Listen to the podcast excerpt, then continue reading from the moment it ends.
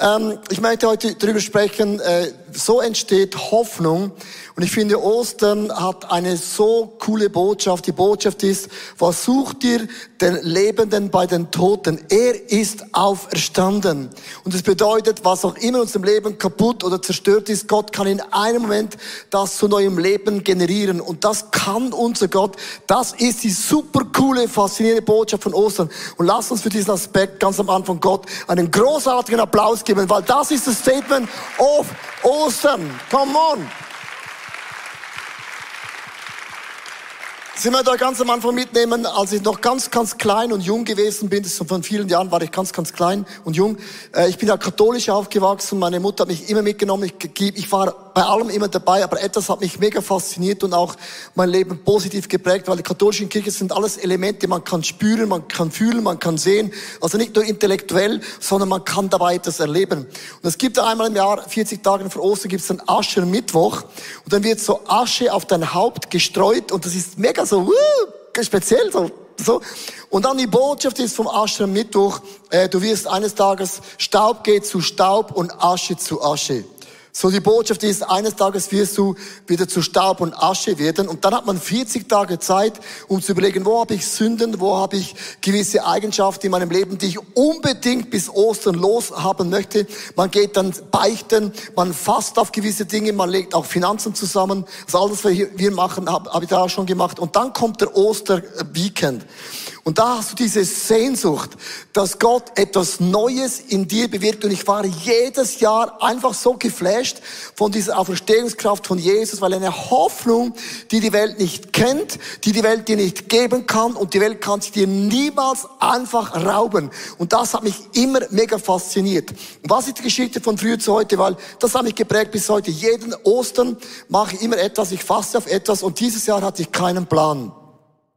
Ich habe euch motiviert, fastet, so, fastet. Aber ich hatte für mich keinen Plan. Und irgendwie habe ich das Gefühl gehabt, chill the rabbit, Leo, du wirst dann schon eine Idee haben, weil ich mache jedes Jahr etwas anderes, mache nie das Gleiche. Ich sage immer, ich habe einen Gott und eine Frau, der Rest muss ein bisschen flexibel sein.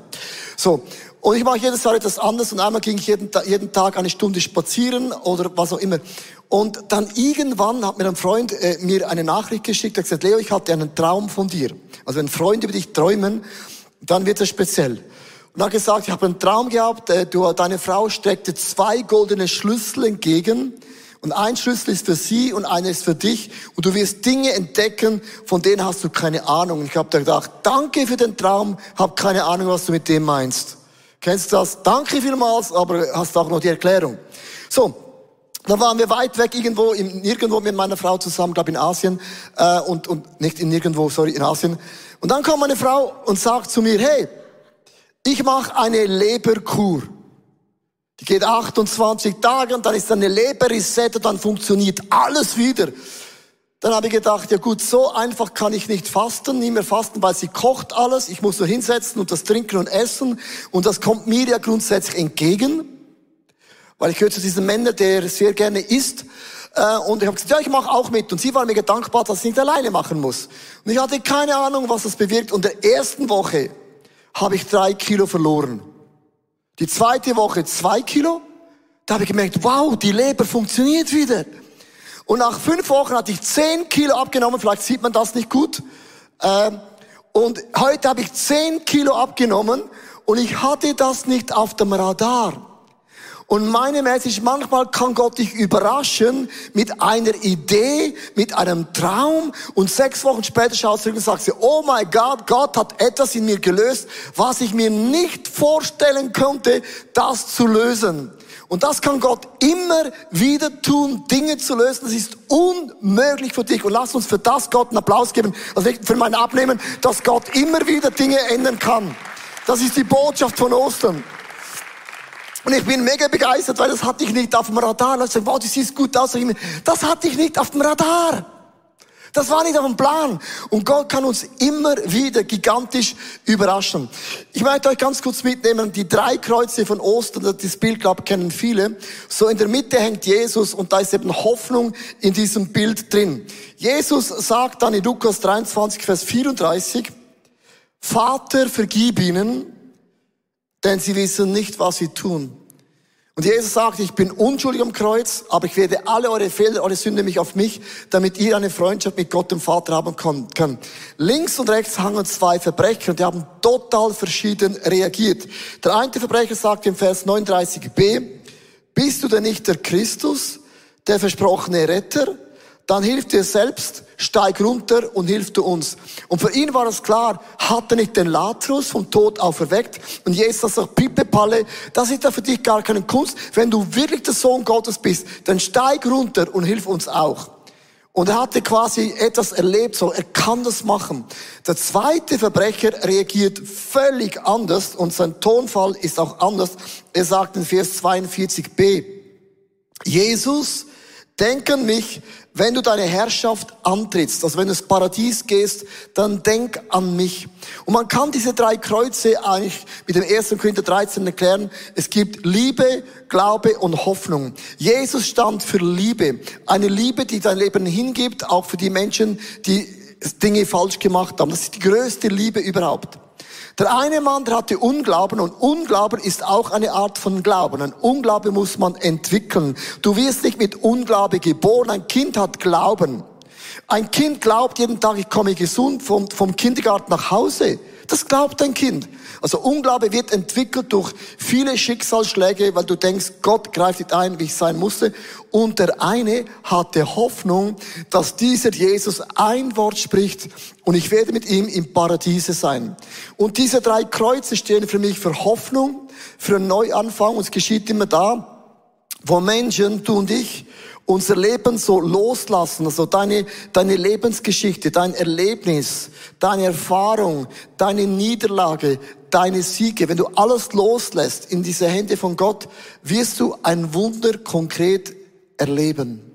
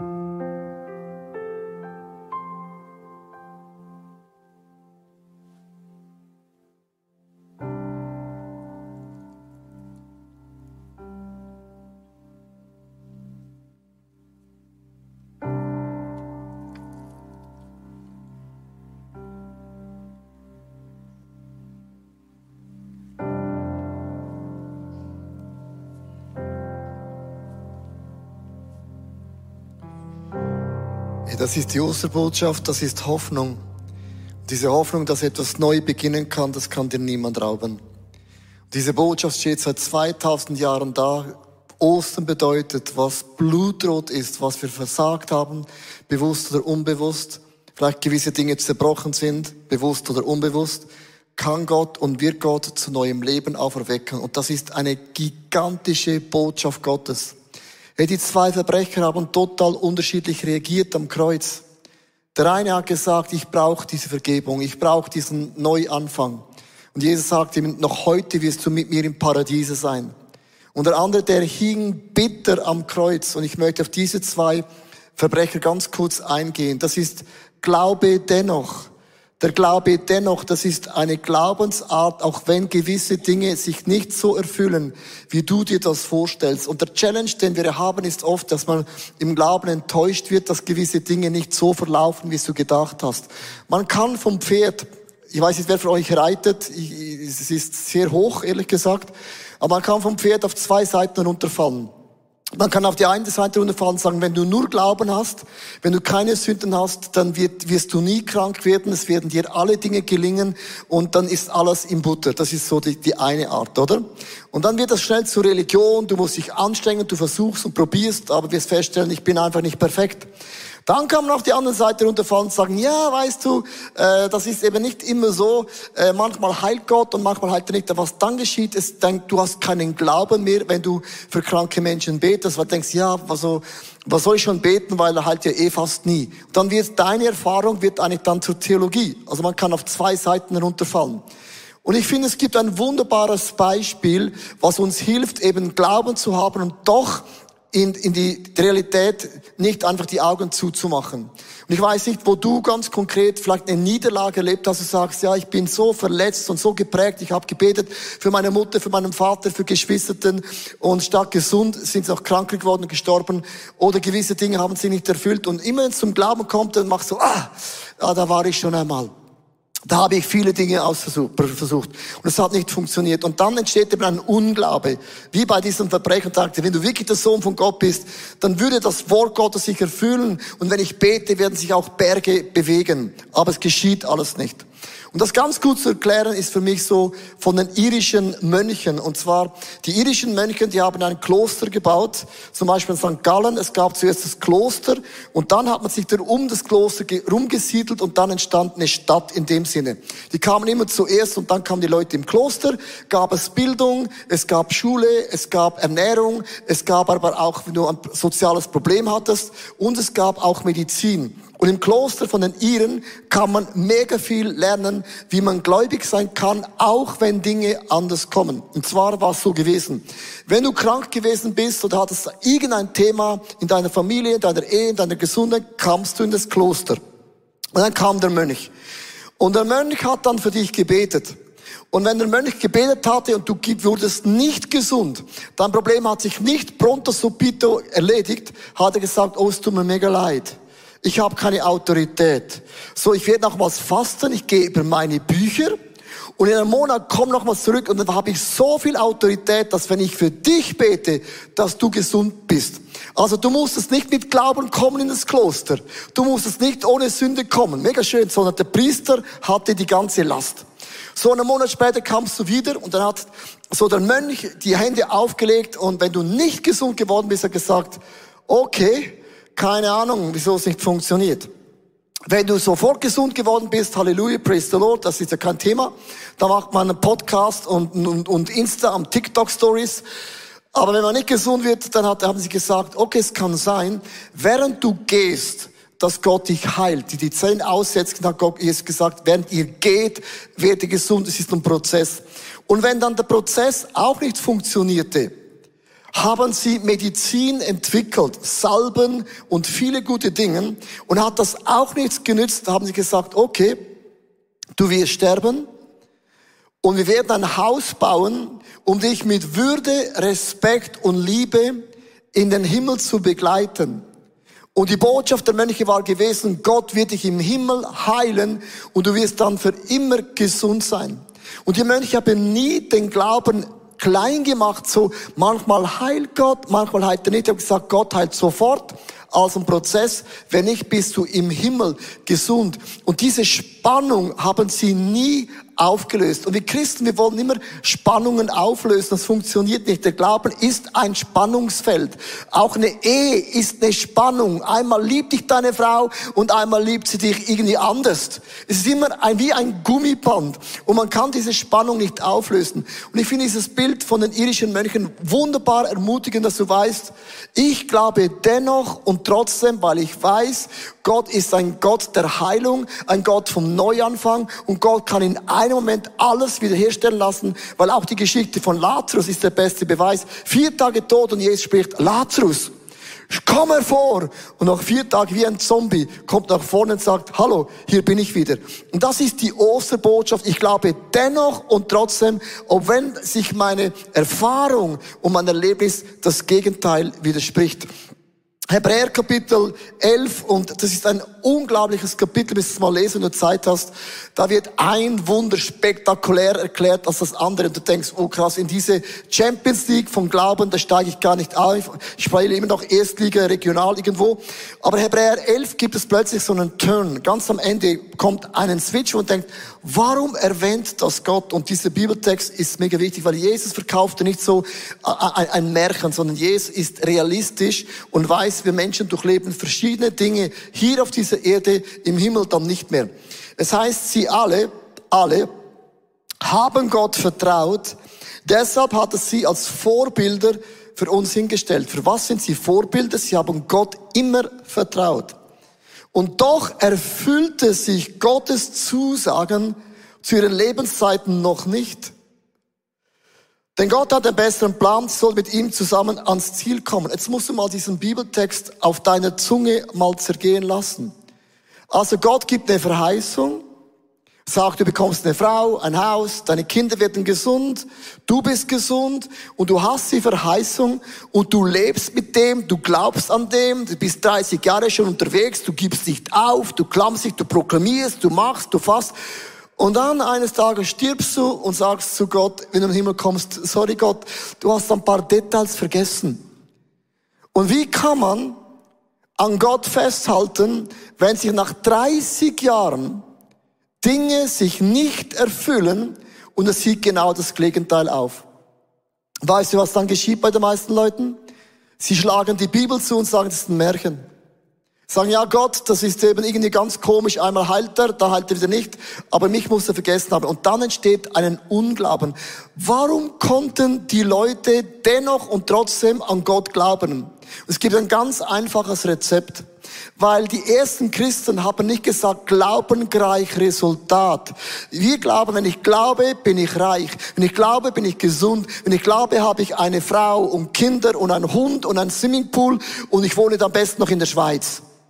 Das ist so unser Glaube. Glaube ist immer verbunden mit einem Resultat. Aber was ist, wenn das Resultat nicht so kommt, wie du denkst? Dann hörst du den Glauben auf.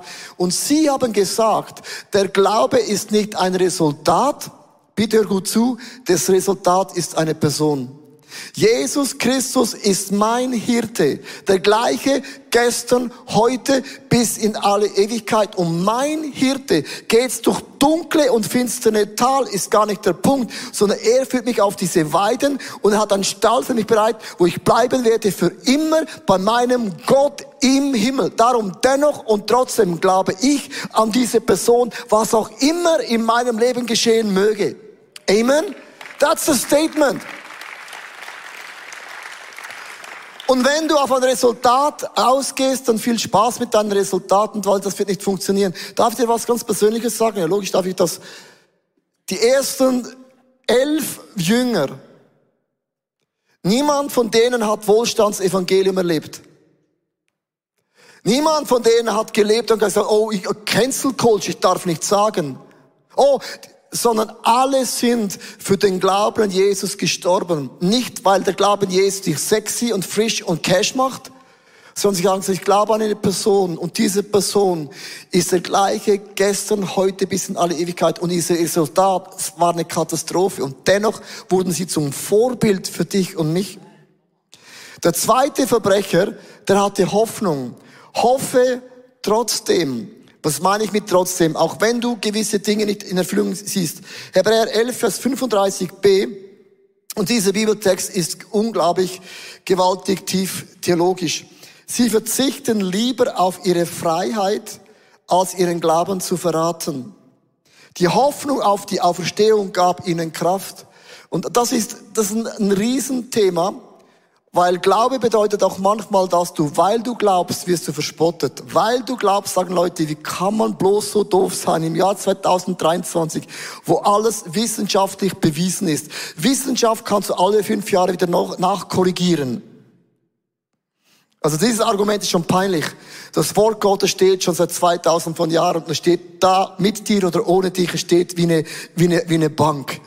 Also Leute haben gesagt, ich glaube an ihn, auch wenn ich zu kurz kommen würde auf diesem Lebenszeit. Und es gibt so eine Sache, wo ich euch ganz kurz erklären möchte. Ich ging mal, vor vielen Jahren hatte ich einen super guten Coach, ist jetzt auch im Himmel.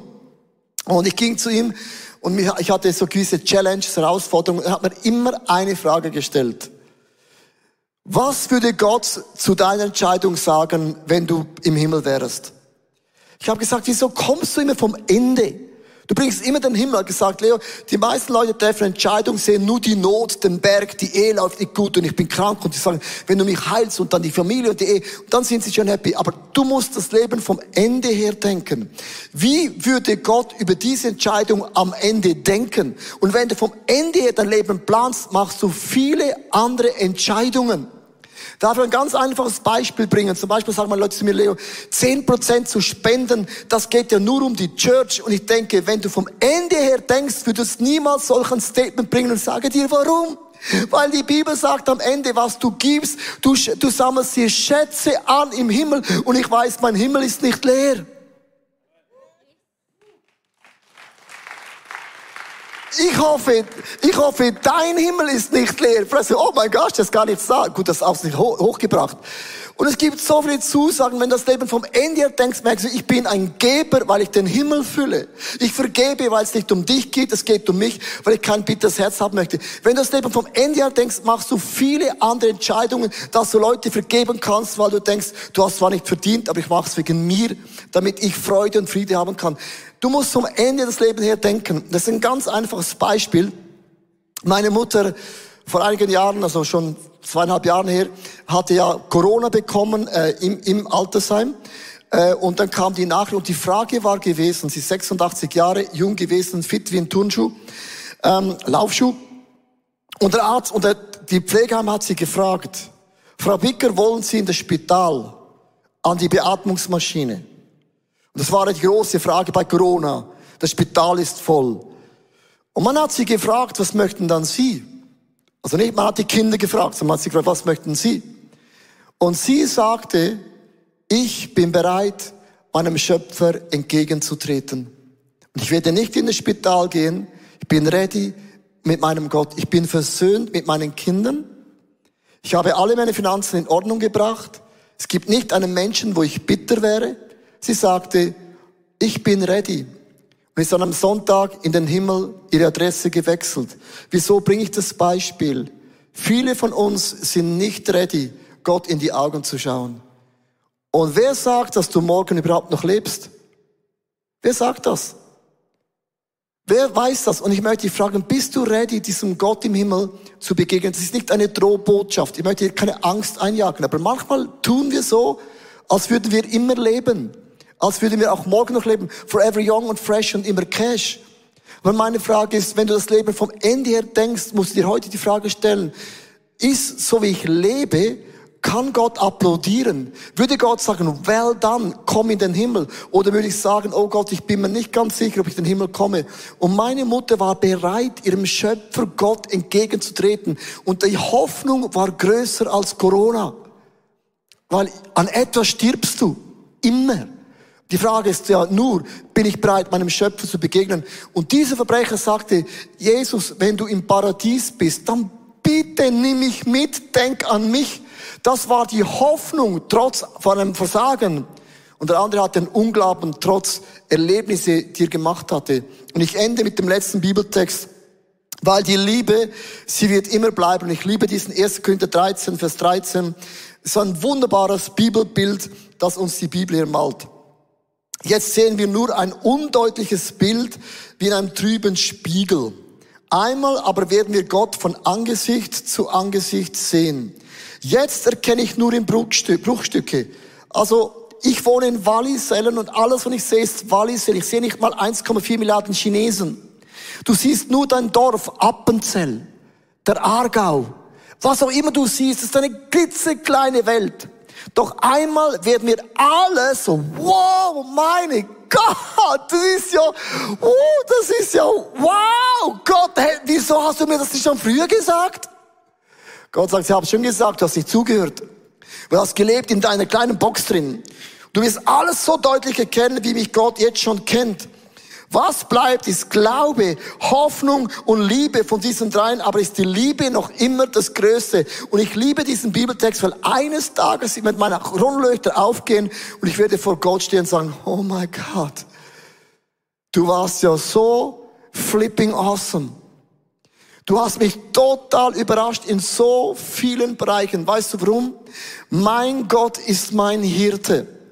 Und ich glaube an Gott nicht wegen dem Resultat, ich glaube an ihn als eine Person. Er ist mein Hirte, er führt und leitet mich. Er ist meine Burg, er ist meine Freude, er ist mein Zufluchtsort. Niemand gegen mich sein, wenn tausend Pfeile beschossen werden, nicht ein Pfeil wird mich treffen, weil Gott ist mein Schutzschild. Das bedeutet, mein Leben ist so umgeben von einer Gnade von diesem Gott und alles bewegt beim Kreuz. Das Kreuz vergibt mir all meine Sünden und alle meine Fehler.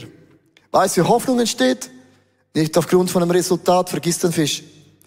Es ist und bleibt eine Person, die sich nie verändern wird. Ich werde nach diesem Song, so ein Song, den wir ausgewählt haben, habe ich diese Woche, glaube, eine Million Mal gehört, was mich so berührt hat, weil es packt alles zusammen, was Ostern ist und was Jesus Christus tun kann. Und da möchte ich euch einladen, mit Gott in das Reine zu kommen. Und das zweite Gebet wird sein, dass wir ganz konkret auch unsere Hoffnung nochmals ganz, ganz neu auf unseren Schöpfer Gott setzen werden.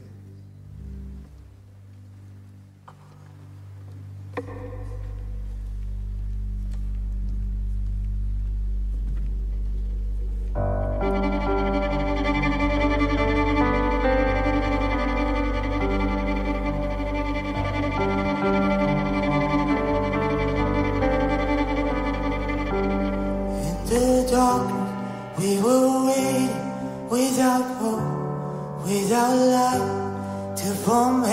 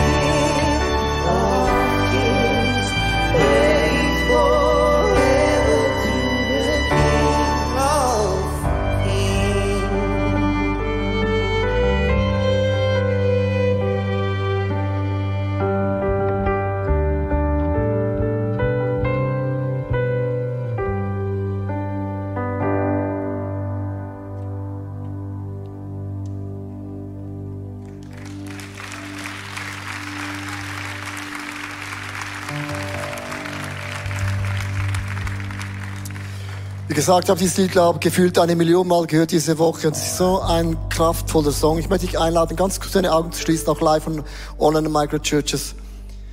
Vielleicht hast du noch nie bewusst dein Leben Jesus Christus anvertraut und du merkst heute, ich bin so weit weg von Gott. Vielleicht hast du auch schreckliche Dinge getan, wo du merkst, tut dir mega leid. Du hast Menschen zerbrochen, Menschen enttäuscht. Du hast auch sich selber enttäuscht, auch Gott selber. Ich möchte dich einladen, einfach Ja zu Jesus zu sagen und ihn in sein Leben einzuladen.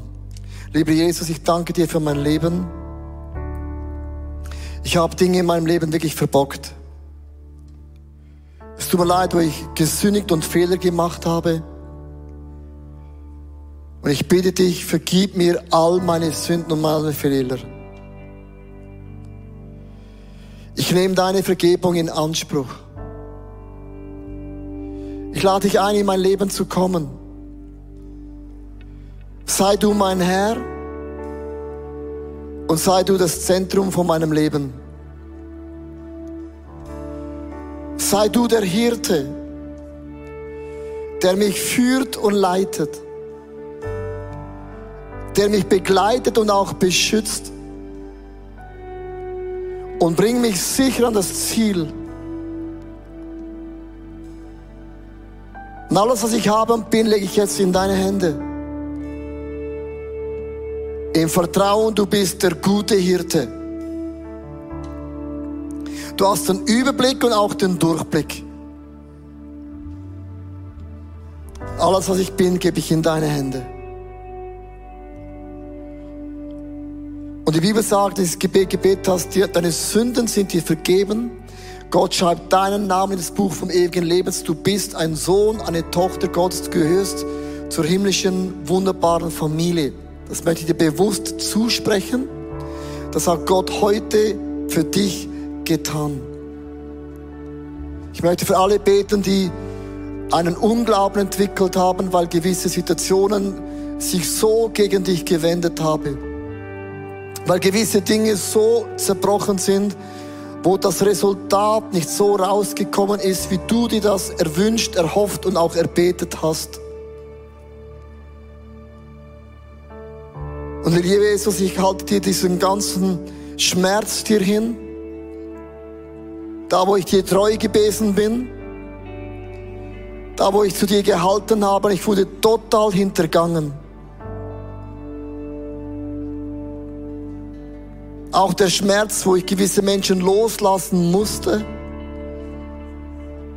gewisse Niederlagen, die ich bis heute nicht verkraftet habe, gewisse Dinge, die wirklich mein Herz zerbrochen haben, dass mir das Geknick gebrochen hat. Du siehst meine Gefühle von Bitterkeit, von Zorn, von Wut, von Ungerechtigkeit. All das, Jesus, lege ich dir nieder. Und ich öffne meine Hand und ich lasse es los im Bewusstsein. Es hat nicht ein Anrecht, mich zu bestimmen. Du hast gesagt, du kannst Dinge schneeweiß machen. Du hast gesagt, dass nur ein Wort hat der Hauptmann gesagt. Sprich ein Wort, Jesus. Du musst nicht mal zu mir nach Hause kommen. Und mein Diener ist gesund und mein Haus und was unter meinem Dach wohnt, ist gereinigt. Darf ich dich bitten, lieber Gott im Himmel? dass du dieses eine Wort sprichst jetzt in meine Seele, in meinen Geist und auch in meinem Körper. Auch wenn ich diese Zusagen nicht erfüllt sehen werde oder würde.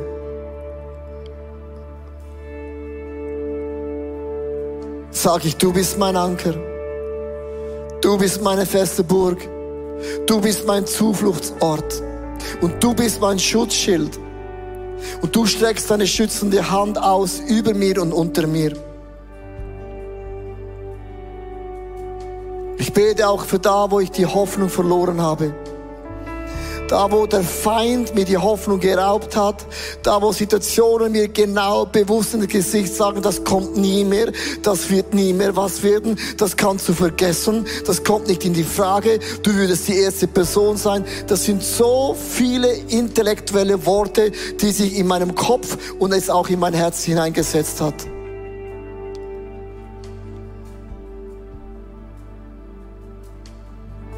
Die ersten Jünger am, am, am, am Kreuz sind davongelaufen, deprimiert, weil es war die größte Niederlage für sie menschlich. Aber nach drei Tagen ist der Auferstand von Toten ihnen begegnet. Sie waren überrascht, sogar ein bisschen schockiert, überrumpelt. Ich möchte das für dein Leben beten, dass Gott dich überrumpelt. Ich möchte beten, dass Gott dich überrascht dass Gott Dinge in dir bewegt, das hast du nicht am Radar, nicht auf deiner Agenda, das war für dich unmöglich. Und diese Unmöglichkeiten sind Gottes Spezialitäten. Und ich spreche das aus über deinem Leben, dass Gott dich überrumpelt mit Wundern, mit Dingen, wo du denkst, wie geht das? Woher kommt das? Wie ist das nun möglich? Weil Gott ist auf deiner Seite. Weil Gott sieht, Gott hört, Gott nimmt Notiz. Und dieser Gott spricht ein Wort und Himmel und Erde werden zergehen und ein Wort spricht Gott und meine Welt wird neu sich aufblühen, weil Gott für mich ist und nicht gegen mich ist. Ich hoffe, dass die Predigt zu dir gesprochen hat und du mega viel mitnehmen kannst für deinen Alltag, damit wir am Herzen von Jesus jeden Tag einfach so nahe sind und mega viele coole Dinge mit Jesus erleben werden. Wir möchten gerne mit dir in Kontakt treten und sagst, hey, ich habe Fragen, ich habe Anliegen, ich möchte mich gerne bei euch irgendwo integrieren, dann melde dich einfach bei uns, weil ich glaube, effektiv im Leben mit Jesus ist es so cool, gemeinsam unterwegs zu sein.